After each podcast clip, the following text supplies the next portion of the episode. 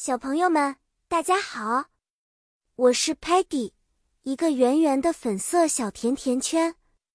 我今天会跟大家一起学习使用祈使句来进行学习交流。祈使句很有用，它可以帮助我们告诉别人我们想做的事情，或是需要别人做的事情。首先，让我们一起了解什么是祈使句吧。祈使句是用来发命令。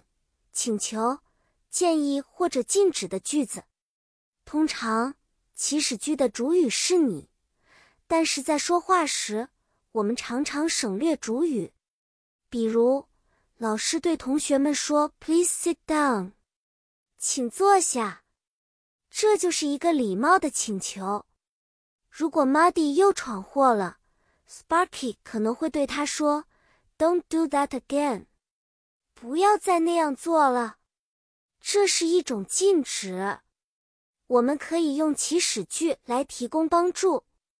比如，如果 Stocky 的抽屉很乱，我会对他说：“Clean your drawer，清理你的抽屉。”或者，当我们想和朋友分享某样东西时，我会说：“Try this cake，尝尝这个蛋糕。”现在我要给小朋友们两个练习的例子：一，如果你的朋友画画时笔掉了，你可以说什么？